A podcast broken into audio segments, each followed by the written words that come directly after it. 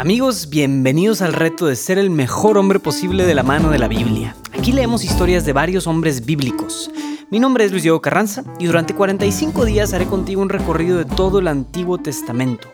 De cada historia sacaremos alguna breve lección práctica y plantearemos un reto que puedas llevar allá afuera a tu vida diaria, con el fin de ayudarnos a ser mejores hombres, hombres más entregados, más serviciales y que generemos un mayor impacto en nuestras familias y en nuestra comunidad.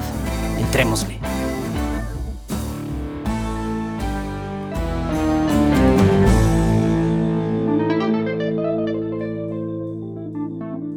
Muy bien amigos, bienvenidos al día 12. Espero que el celo por vivir con un código moral ya empiece a emocionarnos tanto como emocionó a Pinjas. Acuérdense de tener bien presentes sus tres principios que escribieron ayer. Bueno, hoy vamos a ver uno de los clásicos pasajes inspiracionales de la Biblia que se usan en muchas imágenes de redes sociales o que se imprimen en recuadros que se cuelgan en las casas cristianas y se encuentra en este pasaje.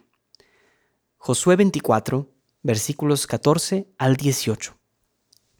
Ahora pues, temed a Yahvé y servidle perfectamente, con fidelidad. Apartaos de los dioses a los que sirvieron vuestros padres más allá del río y en Egipto, y servid a Yahvé. Pero, si no os parece bien servir a Yahvé, elegid hoy a quién habéis de servir, o a los dioses a quienes servían vuestros padres más allá del río, o a los dioses de los amorreos en cuyo país habitáis ahora. Yo y mi casa serviremos a Yahvé. El pueblo respondió, Lejos de nosotros abandonar a Yahvé para servir a otros dioses, porque Yahvé nuestro Dios es el que nos hizo subir, a nosotros y a nuestros padres, de la tierra de Egipto, de la casa de servidumbre, y el que delante de nosotros y de nuestros ojos obró tan grandes señales, y nos guardó por todo el camino que recorrimos, y en todos los pueblos por los que pasamos. Además, Yahvé expulsó delante de nosotros a todos esos pueblos y a los amorreos que habitaban en el país también nosotros serviremos a Yahvé, porque Él es nuestro Señor. Palabra de Dios. Con este pasaje ya hicimos bastante fast forward. Para este entonces Moisés ya se murió y toda la muchedumbre del pueblo de Israel ya entraron en la tierra prometida. Y no solo eso, sino que ya se deshicieron completamente de todos los pueblos que la habitaban cuando ellos llegaron. Así es, cuando ellos llegan finalmente a la tierra prometida, tuvieron que conquistarla. Entonces esta lectura comienza con Josué, el sucesor de Moisés, advirtiéndole al pueblo lo que cuesta servir al Señor. El pueblo responde que sí quiere animarse a servir a Dios por todas las cosas que Dios ha hecho. Pero si siguiéramos leyendo en este pasaje, Josué vuelve a advertirles a los israelitas y les dice, no, no lo hagan, a ustedes no les conviene acercarse a Dios, ustedes lo que quieren es ir a servir y ir a servir a otros dioses.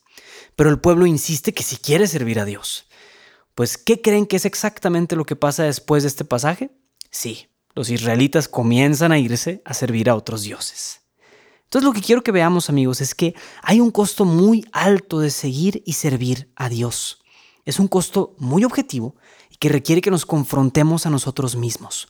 Muchas veces queremos seguir a Dios cómodamente a nuestra manera. No nos gusta que la iglesia nos diga qué hacer no nos gusta que nos den enseñanzas duras, no nos gusta que nos obliguen a ir a misa, y quisiéramos irnos con otros dioses como la indiferencia, la apatía, la crítica, etc. Pero mira todo lo que Dios ha hecho en tu vida.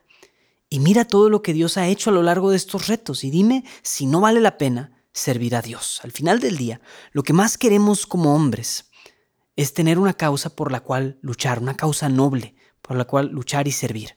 Y la causa de Dios es la única que puede satisfacer nuestros, corazones que están sedientos por la aventura. Por todo esto, el día de hoy el reto va a ser, ahora sí, para nuestra área espiritual. Creo que este es el reto más arriesgado que hemos planteado hasta ahora. Hoy quiero retarte a que vayas delante del Señor. De preferencia que vayas y tomes una hora santa. Y que te tomes al menos unos 10 minutos de esa oración para hacer una oración full en silencio.